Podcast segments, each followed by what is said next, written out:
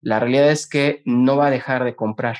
No significa que no vayan a visitar las tiendas, o sea, lo que vamos a ver en los siguientes meses y yo creo que en los siguientes años es un vaivén del cliente a través de los distintos canales que tengas abierto como empresa, en los cuales te va a estar comprando cuando tenga ganas de salir. Amazing Retail es el espacio creado por GetIn, la plataforma que cuida la salud de tus clientes y vendedores con su semáforo de saturación. Mide la ocupación de tu tienda en tiempo real y monitorea la distancia permitida. Fomenta la compra responsable y crece tu negocio. Solicita un demo en contacto.getim.mx. Para más información, entra a getim.mx y contáctanos. Recuerda que la información es poder.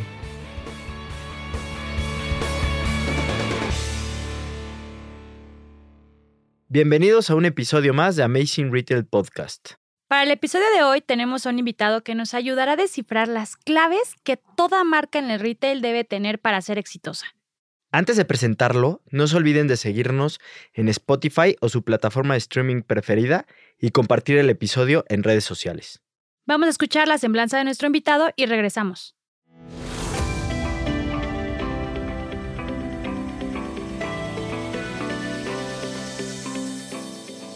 Hoy en Amazing Retail Podcast recibimos a Héctor Morales, director de operaciones de Grupo Juguetrón donde tiene a su cargo el área de operaciones, atención a cliente, presentación visual, prevención de pérdidas y construcción y mantenimiento. Héctor cuenta con una trayectoria de más de 20 años laborando en la operación de negocios especializados y franquicias. Ha trabajado en los segmentos de comida rápida, moda, artículos deportivos y recientemente en el sector del juguete. Es un apasionado del servicio y de recorrer las tiendas desde que tenía 17 años. Su experiencia fue formada en el área de operaciones siendo vendedor de piso, hasta ser gerente nacional de ventas de Grupo Martí. También fue gerente comercial en el formato de outlet, a cargo de áreas de compras, marketing, presentación visual y métodos y procedimientos. Ha operado franquicias de Nike Official Store, Columbia Sportswear, la tienda oficial del Real Madrid en México, Under Armour y Lego. Bienvenido a Amazing Retail Podcast.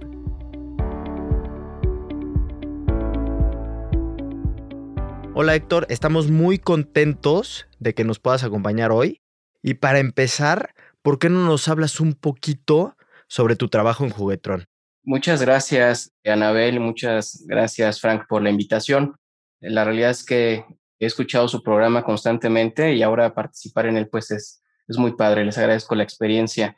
Y bueno, les platico un poquito primero de lo que es Juguetrón. Juguetrón es una empresa mexicana fundada en 1989 tenemos 110 puntos de venta en 26 estados de la República y tenemos dos modelos de negocio, uno que es permanente y otro que es temporal. Dentro del negocio permanente tenemos sucursales que están bajo formato outlet, tenemos formatos con productos de línea, tenemos también una sucursal en el centro histórico enfocada a la venta de mayoreo, que se llama Centro Juguetero, y tenemos a cargo la franquicia de las tiendas Lego aquí en México.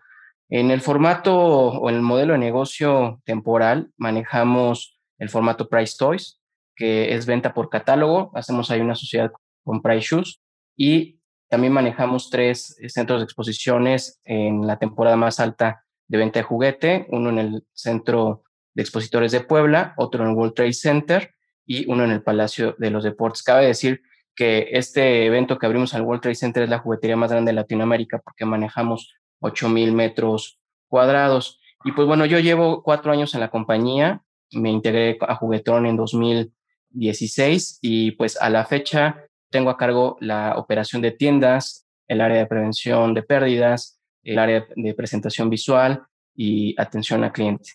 Muchas áreas, Héctor. Héctor, y entrando un poquito al tema, y muchas gracias por platicarnos toda la historia de Juguetron, te queremos preguntar, ¿qué es lo primero que se debe considerar para aspirar a tener una tienda exitosa, en tu punto de vista? Mira, Anabel, dentro de mi perspectiva y un poco lo que he vivido en el retail en estos años, creo que una de las cosas fundamentales para que la tienda o las tiendas que queramos abrir sean exitosas, de inicio tienen que estar muy bien ubicadas conforme a nuestro segmento de mercado que estamos buscando, porque hay ocasiones en las que inviertes todo publicidad, producto, talento. Y por más que haces la inversión, el lugar en donde estás ubicado no es rentable, ¿no? Entonces, lo primero que te podría decir es asegurarnos que la ubicación en la que vamos a abrir la tienda es adecuada para nuestro mercado, ¿no? Depende de a qué giro nos estemos dedicando, puede que la ubicación sea buena o mala. No significa que haya ubicaciones malas para todos los segmentos, sino depende mucho de a qué te dedicas. Pero bueno, una vez que logras encontrar esa ubicación fabulosa para tu negocio, lo siguiente relevante es pues la estrella de ese negocio, ¿no? Y siempre la estrella del negocio va a ser el producto. Tener el mix, la mezcla, el surtido adecuado que satisfaga las necesidades del cliente. La imagen de la sucursal en cuanto a la disposición del producto, que su navegación sea clara para el cliente. Muchas veces no basta con que pongas buena iluminación, con que tus pisos estén padres, con que tengas muebles modernos. Realmente lo que el cliente siente es esa navegación a través de las categorías y la disposición del producto que esté al alcance de la mano, que no sea complicado acceder a la mercancía, eso es parte de la experiencia del cliente y es fundamental para una tienda exitosa. También creo que los procesos deben de ser ágiles para el cliente.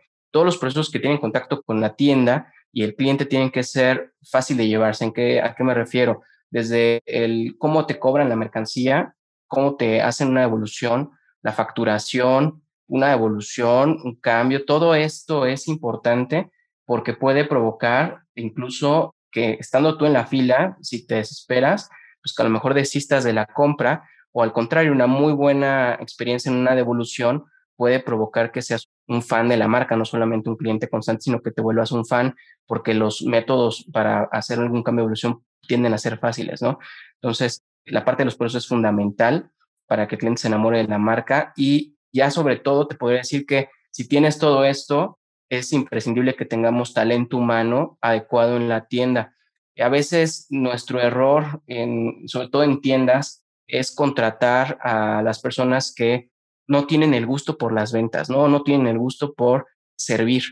Y yo creo que esa es la parte vital en la tienda, ¿no? En el comercio es vital que tú tengas una necesidad de servir para complementarte o para sentirte bien o completo si el personal que tenemos en tienda no tiene ese sentimiento, esas sensaciones, esas ganas de llenarse con el servicio, va a ser muy difícil que por mucha capacitación que le des al staff, pues muestre una voluntad para satisfacer las necesidades del cliente. Yo te podría resumir qué es la ubicación de la adecuada, tener el producto disponible, tener un buen journey, un buen recorrido, una buena navegación en la tienda, procesos ágiles y talento humano. Está increíble el resumen y los puntos súper claros. Oye, Héctor, y siguiendo en esta línea que más o menos ya lo comentaste, ¿no? Por ahí comentaste ya un error bastante frecuente o que a veces pasa con el tema del talento. ¿Cuáles serían estos errores más típicos o más comunes que pueden afectar justamente a la operación de las tiendas? Mira, lo que nos llega a pasar es que damos prioridad a otras actividades que no están destinadas a la satisfacción del cliente. Muchas veces damos prioridad a algún proceso administrativo que sí es importante, que es relevante, pero que no es prioridad. Cuando hay un cliente dentro de la tienda, todo el personal debe de volcarse para atenderlo, para brindar servicio. Y pues uno de nuestros errores más grandes es que de repente te encuentras, pues a lo mejor al gerente de tienda haciendo un inventario, a lo mejor el subgerente está atendiendo una llamada del corporativo, e incluso cuando hay visitas del supervisor del regional en las tiendas, pues a lo mejor todo el mundo está detrás del supervisor regional viendo qué pendientes está dejando cuando hay clientes que están recorriendo la tienda. Entonces, creo que uno de los errores es no darnos cuenta que siempre en todo momento el cliente debe ser el foco y la prioridad ante cualquier otro proceso que no dejan de ser importantes, no dejan de tener que resolverse, pero hay prioridad y la prioridad debiera ser siempre el cliente. La otra que nos llega a pasar mucho es que como estamos inmersos también en la operación, dejamos de analizar o nos volvemos más operativos que estratégicos. Y hay que tener un equilibrio bastante claro en estas dos partes, porque lo contrario nos perdemos en la operación, ¿no? Entonces, hay dos puntos en donde nos podemos perder. Uno, en la organización y asignación del recurso humano a las tiendas, en cuanto, por ejemplo, cantidad de personal, conforme a las horas, los tiempos, los días en los que es necesario, ¿no? Tú de repente te vas a encontrar tiendas, en centros comerciales, donde vas a ver una cantidad de personal pues a lo mejor parado, de pie en la entrada, esperando que entre algún cliente, y ahí hay tiempos muertos que no están siendo aprovechados. Y vas a encontrarte días con altos picos de demanda en la que no se da abasto el personal para atender a todos los clientes. Y tal vez eso nunca va a ser viable, pero sí es viable que el recurso que tengas asignado lo puedas acomodar de acuerdo a los horarios de mayor demanda de clientes. Y eso a veces nos llega a fallar justo porque nos, nos metemos demasiado en la operación y nos perdemos de la planificación. Y también llega a ocurrirnos que dentro de estos errores o falta de análisis o estrategia es que vamos por las ventas, vemos anualmente, mensualmente, semanalmente, diario, las ventas. Pero las ventas, verlas una y otra vez no hace que se cambien, no por mirar el número muchas veces va a cambiar. Lo que tenemos que ver es los indicadores que soportan o que construyen esa venta, ¿no? Por ejemplo, el ticket promedio, tenemos que vigilar la conversión, el artículo por nota, el precio promedio del valor del producto que estás vendiendo y sobre esos indicadores construir tus estrategias que hagan que la venta se mueva, porque esos son los indicadores que realmente la mueven. Desear vender más no, no va a bastar, es realmente construir y trabajar estrategias muy específicas sobre estos indicadores. Hoy quiero incrementar el artículo por nota, entonces, ¿cuál va a ser la estrategia que voy a bajar a nivel vendedor para que cada uno pueda incrementar su productividad en artículos por nota? Voy a elegir algún producto estrella de la semana que sea el que todos o cada uno a lo mejor elige un producto diferente para promoverlo hacia los clientes elegir incluso el producto que tal vez está en lento movimiento, que no ha sido tan atractivo y promover sus características ante el consumidor. Entonces, a veces lo que nos pasa es que nos quedamos en la capa más alta y estamos tranquilos porque nuestras tiendas ven estas metas, como te acabo de platicar, por venta y nos centramos en la venta, pero no identificamos si las estrategias se están cumpliendo y si estos otros KPIs realmente también se están vigilando, ¿no? Buenísimo, Héctor. Muchas gracias por esta excelente explicación. Y ahora, continuando con nuestras preguntas. Ahorita que la industria del retail viene de superar varios obstáculos desde el año pasado derivado de, COVID, ¿qué acciones pueden hacer las tiendas para seguir vendiendo?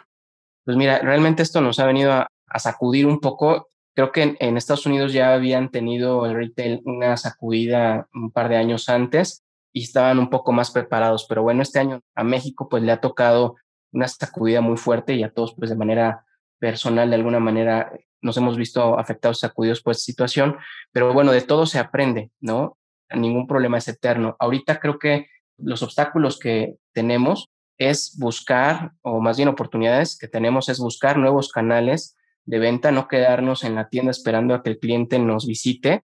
Hay que buscar de llegar a su casa, de llevarle nuestros productos a la comodidad de su hogar sin que tenga que salir, darnos a conocer, que conozca el producto, tener carteras de clientes frecuentes. Se da en muchos negocios en los que hay clientes que te pueden hacer, el 20% de tus clientes te pueden hacer el 80% de tus ventas y a veces no nos damos cuenta de eso. Hay clientes en específico que tienden a generar un ticket más alto que el promedio. Identificarlos es relevante, consentirlos, guardarlos dentro de tu cartera, estar al pendiente de ellos, compartir información interesante para ellos, que los mantenga al pendiente de la marca y de sus hobbies realmente creo que es donde podemos explotar en este momento la situación, ¿no? Estar en contacto, aunque sea de manera virtual, con el consumidor y, repito, hacer que el producto llegue a su domicilio sin que tenga que visitar las tiendas, buscando nuevos canales de venta, desde las delivery apps que existen cada vez más con mayor variedad y servicios, así como también las ventas por WhatsApp y evidentemente los sitios web que tengamos abiertos. Sí, sin duda creo que todo ha cobrado se ha hecho como una revolución, ¿no? Sobre todo, como bien lo mencionas, aquí en México tal vez no estábamos tan acostumbrados a, como en otros países, ¿no? Que era un poco más común el que, pues tal vez por medio de una app te llevaran un producto del que fuera a tu casa. Aquí estábamos muy acostumbrados a que era el súper, quizás, o algo, comida, etcétera, pero como bien lo mencionas ya ahorita, hay la opción de que te lleven prácticamente lo que sea, ¿no? A la comida de tu hogar. ¿Y crees que esto llegó para quedarse, Héctor? O sea, ¿Qué perciben en este 2021? O sea, probablemente sea todo este año, pero ¿hasta cuánto se va a alargar? ¿Ya cambió la forma? O sea, más o menos un poco en tu experiencia, ¿cómo ves este tema para hacia el futuro? Mira, yo creo que en este 2021 una de las cosas que va a ocurrir es que la expansión va a ser muy moderada por parte de los comercios, o sea, vamos a abrir muy pocas tiendas o ninguna. Entonces nos va a dar la oportunidad de replantear el negocio, de mejorar procesos, de identificar bien a nuestros clientes, los que nos hacen el grueso de las ventas, enfocarnos a nuestro nicho. Y sin duda esto ya llegó para quedarse porque el cliente que ya probó el e-commerce, que ya probó una compra de, su casa y tuvo una experiencia satisfactoria, que quedó encantado con el producto y con el método y con la compra y con la variedad, la realidad es que no va a dejar de comprar. No significa que no vayan a visitar las tiendas, o sea, lo que vamos a ver en los siguientes meses y yo creo que en los siguientes años es un vaivén del cliente a través de los distintos canales que tengas abierto como empresa, en los cuales te va a estar comprando cuando tenga ganas de salir, de socializar, de distraerse, despejar su mente, de caminar, de pasear, va a ir a tu tienda. Entonces la tienda tiene que ser un lugar de entretenimiento, no puede ser un lugar aburrido en donde simplemente sea un lugar para hacer una transacción, porque eso lo tiene en una aplicación lista o en un sitio web. Lo que él va a esperar al momento de llegar a una tienda es que haya algo, un plus, por el hecho de estar presente. Entonces, hacer las tiendas dinámicas, vivenciales, que generen experiencia, va a ser el reto hacia los siguientes años. Ahorita todavía no vamos a poder este año experimentar esto, pero va a ser necesario que para 2022, 2023 esto lo tengamos listo y el cliente va a seguir comprando en línea y comprando en tienda física. Mucho de lo que va a ocurrir es que va a ver en línea el producto y va a ir a tienda física a comprarlo o a, la inversa, estando en tienda física, lo que va a buscar es algún artículo que no tengamos y debemos de contar con un catálogo extendido en el cual se pueda comprar desde en línea para entregar el producto ya sea en nuestra tienda o en su casa, que lo pueda pagar desde la tienda. Entonces, el que logremos darle esta facilidad al cliente para que pueda comprar desde su casa o en la tienda el inventario esté donde esté, porque ese es otro tema relevante, no importa en dónde esté el inventario, dado que hoy puede estar en el centro de distribución, en tu tienda física o en la tienda cercana a donde estás tú, lo importante es que el cliente lo pueda adquirir, que lo llevemos a él, ¿no? Había años anteriores, estamos muy acostumbrados a lo mejor en algunas empresas a decir, ese modelo que usted busca o esa talla que usted necesita no la tengo aquí, pero la tengo en la tienda de tal lugar. Y hacíamos que el cliente fuera hasta allá o le decíamos, déjeme apartado, déjemelo pagado y se lo traigo o se lo conseguimos, ¿no? Ahora lo que el cliente va a querer es tener esa certeza de que no solamente se lo consigas, sino que se lo lleven a su casa y que lo pueda dejar pagado en ese momento. Entonces, que hacia allá va, creo que este 2021 y, y los próximos años. O sea, ya llegó para quedarse esta nueva normalidad. De acuerdo. Pues Héctor, muchas gracias. Ya nos estamos acercando al final de este capítulo y siempre nos gusta concluir con una reflexión o algún consejo que quieras compartirle a todos los que nos escuchan. Mira, yo te daría eh, tres puntos que creo que son relevantes viéndolos desde la parte operativa, ¿no?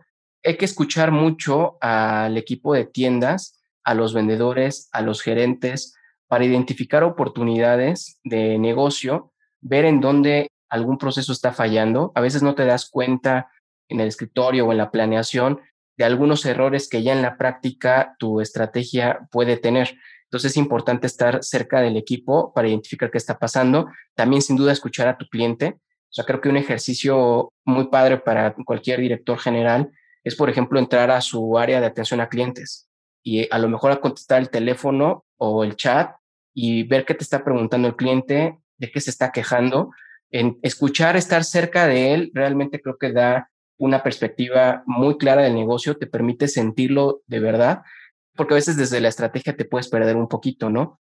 Y bueno, por último, el tema de enfocarte a que tu equipo de ventas esté motivado, esté medido con KPIs de productividad que realmente te permite identificar quién es tu vendedor talentoso, quién es tu vendedor que tiene mayor oportunidad de mejora y que sobre eso puedas hacer estrategias muy claras para que mejoren su rendimiento.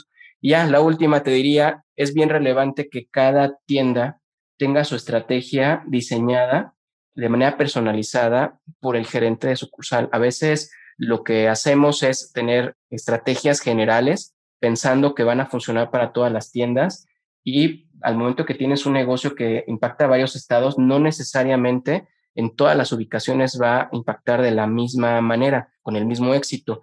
Entonces es importante que sí logremos regionalizar, incluso personalizar por tienda cada una de las estrategias que hagamos de venta. No, pues Héctor, no me queda más que agradecerte mucho todos tus consejos, todo lo que nos platicaste. Sin duda tiene que generar muchísimo valor a quienes nos están escuchando. Y pues muchas gracias por tu tiempo y por aceptar esta invitación a estar con nosotros. Sí, Héctor, muchas gracias por la claridad, por tocar varios temas que creo que son súper valiosos para todos los que tienen tiendas físicas. Gracias, gracias por tu tiempo, Héctor. No, hombre, gracias a ustedes. Muchas gracias por escuchar el episodio de hoy. Recuerden seguirnos en nuestras redes sociales arroba getin-mx y en nuestra página de internet getin.mx, en donde pueden consultar todos nuestros episodios y más artículos que los ayuden a mejorar sus tiendas. Y recuerden escribirnos y mandarnos todas sus preguntas con el hashtag Amazing Retail Podcast en cualquiera de nuestras redes. Los esperamos el siguiente martes en punto de las 6 pm con un nuevo episodio de Amazing Retail Podcast.